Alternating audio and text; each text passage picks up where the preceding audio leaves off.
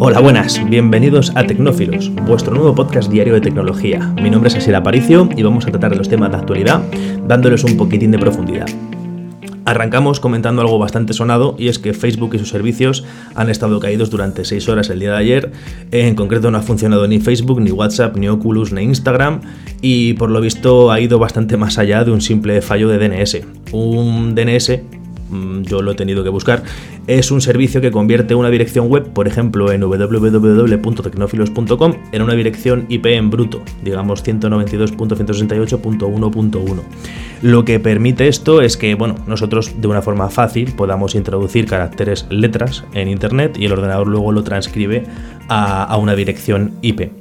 Como curiosidad, eh, los DNS de Instagram sí que funcionaban. Quiere decir que eh, en ese aspecto no había ningún problema. ¿Por qué? Porque los DNS de Instagram están hosteados en la red de Amazon, no en la propia red de Facebook. Por lo que el fallo tenía que ir más allá. El fallo tenía que ser algo bastante, bastante, y cuando digo bastante es bastante más gordo. Lo que se ha roto, eh, entre comillas, son las rutas BGP, que en inglés significa Border Gateway Protocol. Una ruta BGP eh, es el sistema que hace que una red sepa cómo llegar a otra red. Es la carretera que une una red a otra. Por norma general suele ser la carretera más corta, la que prefieren, por un tema de tráfico. En la explicación sencilla es que imaginemos que Facebook es la isla de Manhattan y los BGPs son los puentes que permiten llegar a Manhattan, cruzar, por ejemplo, el puente de Brooklyn, el que tiró Godzilla, el mismo. Eh, si los puentes no existen, nosotros no tenemos ninguna forma de llegar a la isla. Y hablando de Internet, pues, se ha considerado que directamente no existía esa red. De hecho, algunos usuarios han reportado que la dirección de www.facebook.com aparece como disponible para comprar en plataformas de dominio. Obviamente esto no es posible porque la tienen registrada, pero, pero cuanto menos curioso. ¿Qué es lo que ha pasado? ¿O qué han roto? ¿Qué narices han roto?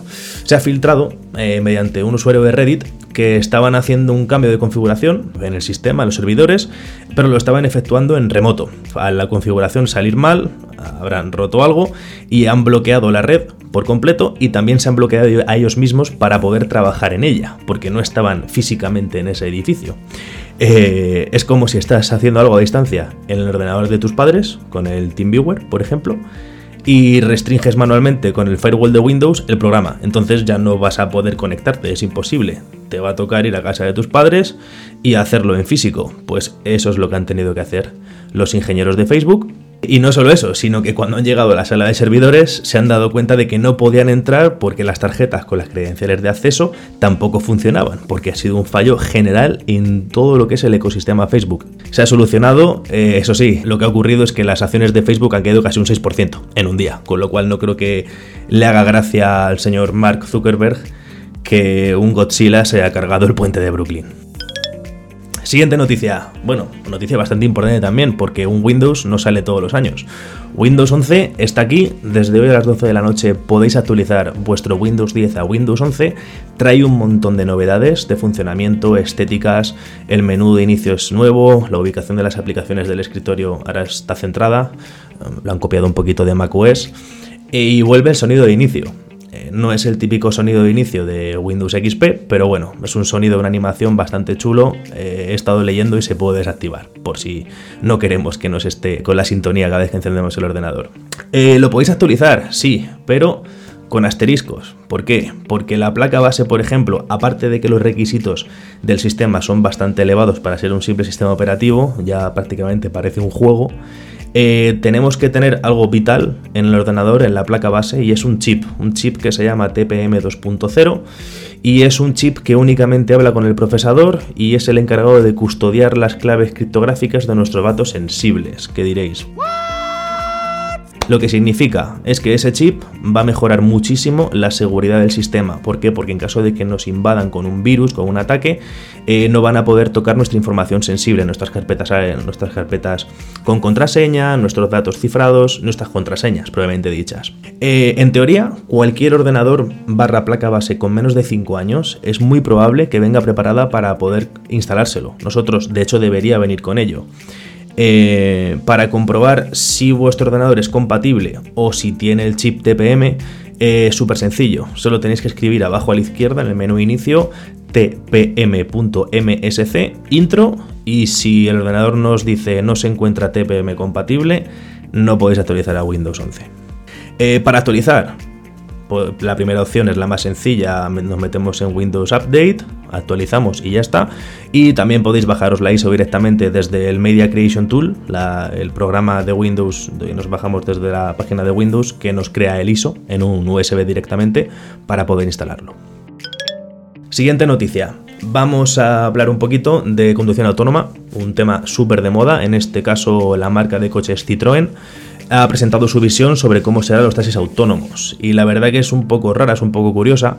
Eh, el proyecto se llama Citroën Skate, como las tablas de skate, y consiste en una plataforma plana, que imagino que da ahí el nombre, con cuatro ruedas, obviamente, conducción autónoma, eh, sensores LIDAR, decenas de cámaras y cápsulas intercambiables. O sea, el habitáculo donde vamos nosotros, los usuarios, van a ser intercambiables. Estas cápsulas eh, van a tener diferente equipamiento eh, en función de, la marca que fabrique esa cápsula o de lo que pidamos nosotros.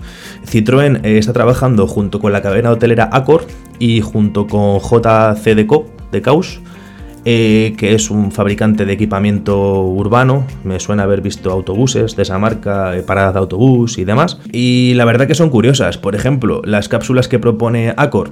La primera es una cápsula con sitio para tres usuarios hueco para equipajes, minibar con bebidas, soportes para carga inalámbrica y conexión directa con el hotel en una pantalla enorme para poder hacer el check-in a distancia.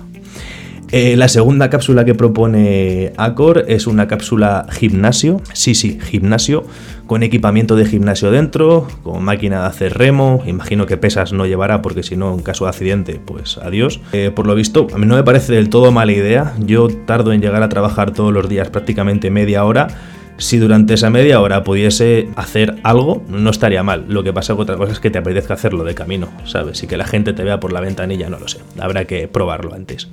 Y JCDCO lo que propone es una cápsula mucho más, mucho más utilizable, una cápsula más cuadrada, con mucho más espacio, con hueco para carritos de bebé, sillas de ruedas, información turística, o sea, un poco más tipo minibús, microbús. Eh, como veis, el mundo de la conducción autónoma está evolucionando a un nivel que, vamos, parece el futuro distópico está aquí prácticamente.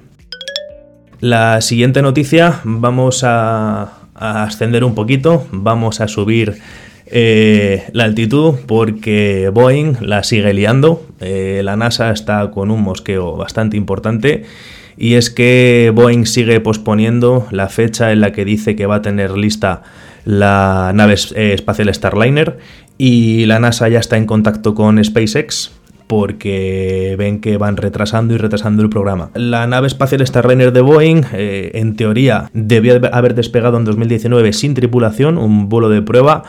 El despegue fue un desastre, eh, les costó ponerse en órbita y la NASA directamente no autorizó a que se conectasen con la Estación Espacial Internacional, de lo peligroso que lo veían.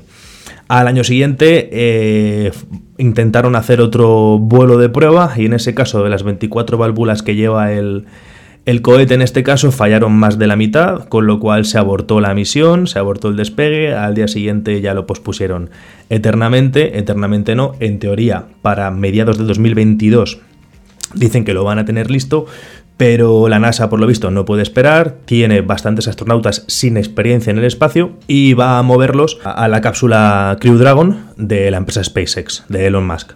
Eh, no es oficial, pero bueno, se está escuchando bastante y, esto ya nos lleva a hilar una noticia que salió hace bastante tiempo. No la tratamos porque este es el primer podcast realmente, pero bueno, yo sí me, enteré de aquello.